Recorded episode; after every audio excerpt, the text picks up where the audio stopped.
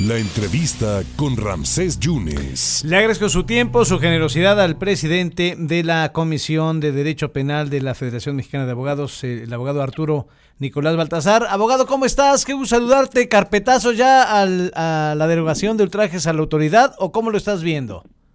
Hola Ramsés, buenas tardes. Antes que nada, gusto saludarte a ti y a tu auditorio.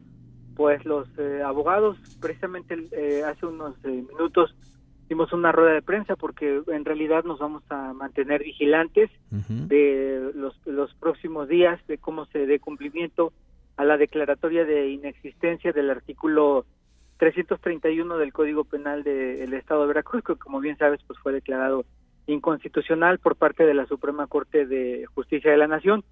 Es importante resaltar, eh, Ramsés, que los abogados eh, señalamos eh, en diversas ocasiones que este artículo vulnera el principio de legalidad en su vertiente de taxatividad y esta semana la Suprema Corte de Justicia de la Nación nos dio la razón jurídica que tanto habíamos estado insistiendo. Es decir, abogado, que el artículo, es que estoy leyendo que el artículo 371 quinquis del Código Penal de Veracruz no alcanzó la votación ante la Suprema Corte por la Declaración General de Invalidez del artículo, que dicha ley todavía impone prisión a quienes agredan a policías. Sí, efectivamente, estuvimos muy atentos a la sesión del Pleno del, máximo tribunal de nuestro país. Faltó un voto para que se alcanzara la declaratoria de invalidez por inconstitucional. Sin embargo, eh, bueno, también los pronunciamientos que hicieron los ministros, en su mayoría señalaron que eh, adolece de los de los mismos vicios, es decir, ambiguo porque precisamente habla también de, agresiones en, contra de, y, aquí específicamente de miembros de seguridad pública, y eh, por eso también te reitero que estaremos muy a la expectativa para que el actuar de los policías sea apegado a derecho, que es otra cosa que los abogados veracruzanos hemos estado insistiendo. Aquí hay un punto muy importante, si me permites, quiero eh, reflexionar con tu auditorio. Sí. El, esto, eh, esta resolución de la Suprema Corte está precedida por eh, la recomendación que emitió la Comisión Nacional de los Derechos Humanos en el caso de los seis jóvenes detenidos por ultrajes. En este caso quedó muy claro, muy muy evidente en base a la investigación que realizó la Comisión Nacional de los Derechos Humanos pero sobre todo a los datos de prueba que se desahogaron en la propia audiencia inicial y de entre ellos un video que circuló a nivel nacional e internacional en el que se ve claramente que los jóvenes en ningún momento agreden o amenazan a los policías con cuchillos y con navajas.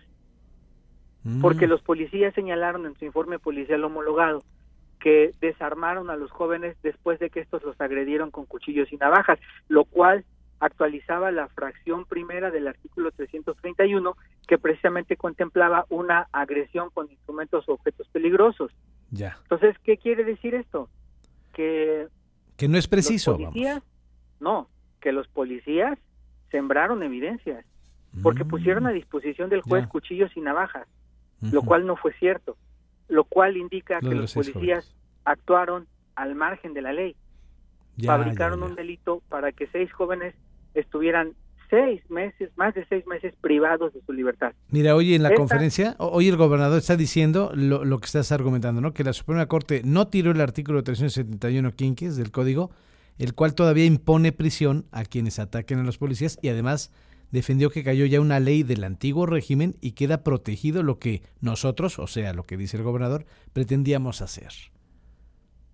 También vamos a seguir insistiendo en una reunión con el gobernador porque somos los que nos hemos manifestado, somos hombres y mujeres de leyes que creemos en la justicia y en la legalidad y por eso seguiremos insistiendo con el gobernador para explicarle que realmente es muy evidente que está mal informado y mal asesorado. Efectivamente, el delito de ultrajes a la autoridad en el tipo básico estaba desde 1980 en el Código Penal. Sin embargo, la modificación que hizo el actual gobierno con la legislatura anterior fue eh, agregar estas agravantes y lo que generó toda esta situación de abuso policiaco en, en, el, en el estado de Veracruz.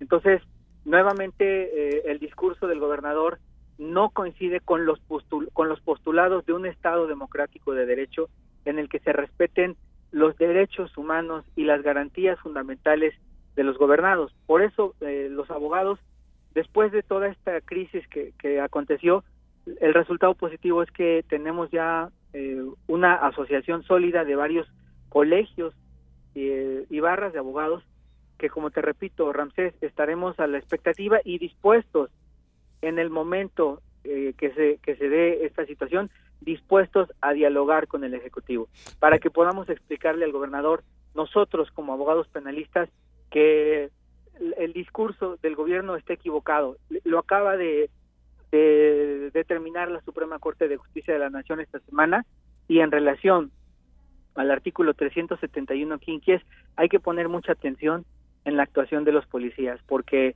eh, eh, y voy a ser muy claro en esto, Ramses. El gobernador hizo un señalamiento de que algunos de los que nos paramos en la Plaza Lerdo a exigir la derogación del artículo 331 y exigir la liberación de las personas privadas de su libertad, posiblemente estamos financiados por la delincuencia. Pero no he escuchado al gobernador decir que los policías que siembran armas para encarcelar a ciudadanos inocentes son unos delincuentes y eso sí está comprobado. Por eso te digo, nos vamos a mantener a la expectativa y vigilantes porque creemos en el Estado de Derecho y necesitamos que se, que se respete la dignidad y las garantías y los derechos de los ciudadanos veracruzanos. Para cerrar, Arturo, entonces sí queda ahí un remanente de Ultrax en leyes de Veracruz, eh, eh, con amparos podrían combatirse, ¿no? Entonces, al, al, permanecer el artículo 371 Quinques, que establece prisión a quienes amenacen o agredan a policías, también la Suprema Corte ha advertido que está violando la taxatividad, que, que no es preciso, ¿no? Eh, las penas son proporcionadas. Efectivamente, eh, al analizar la sesión de la Suprema Corte de Justicia de la Nación, hubo un, un pronunciamiento del ministro presidente Arturo Saldívar, que fue que no coincidió con eh, la votación de la mayoría de los ministros. Él señalaba que en relación al 331 y, y, lo, lo, repitió en el, en el análisis del 371 Quinquies, él señalaba que en su opinión se violaba únicamente el derecho a la libertad de expresión. Sin embargo, la mayoría de los ministros consideraron que aparte de, vulnerar el derecho a la libertad de expresión, también se vulneraba el principio de legalidad en su vertiente de taxatividad.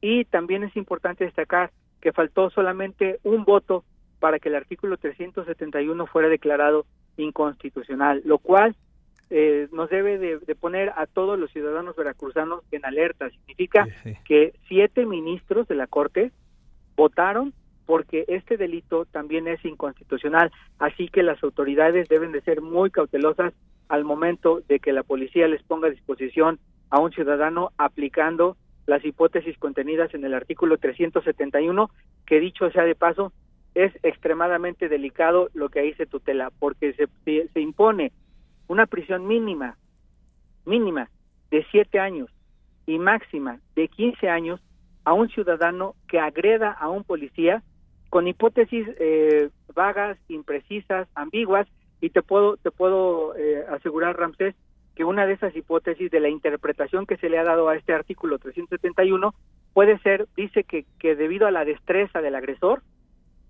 eh, la destreza del agresor, del agresor se refiere, por ejemplo, a una persona que sea experta en artes marciales. Si una persona experta en artes marciales agrede a un policía, puede entrar en esta hipótesis y nuevamente ser sujeto a una medida cautelar privativa de libertad con una pena mínima de siete años y máxima de 15 años, porque este tipo penal no señala que la agresión sea con armas de fuego. Pues arma blanca. Solamente, solamente señala una agresión violenta y, y, se recalca se recalca mucho el tema de que el agresor sea una persona que tenga destreza o que tenga facilidad puede ser un boxeador una persona experta en artes marciales no necesariamente con un arma de fuego porque eso no lo dice el tipo penal entonces este este tipo de, de, delitos de, de, redacciones ambiguas son las que generan eh, y, lo señalaba eh, uno de los ministros que se criminalice una agresión real o imaginaria. Y nuevamente es, eso es lo que pone eh, en tela de juicio este artículo y sobre todo con esta actuación que yo te acabo de señalar y que tú y tu auditorio conocen muy bien, en relación a los seis jóvenes detenidos por traje a la autoridad, que hasta este momento es el único conoce, es el único caso que se conoce, pero hay más, Ramsés, que se darán a saber en, el momento oportuno. Arturo, te agradezco muchísimo tu tiempo. Los eh, detenidos todavía no pueden salir. ¿Estos saldrían en el momento que se publique en la Gaceta?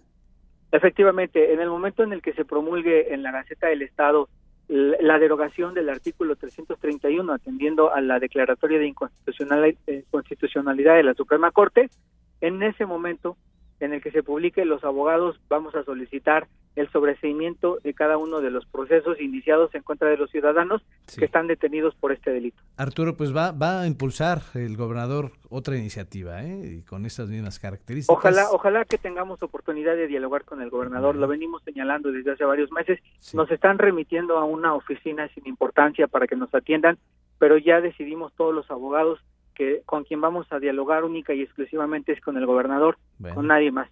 Pues aquí, aquí te escuchaste, Arturo. Te mando un abrazo, gracias por tu generosidad.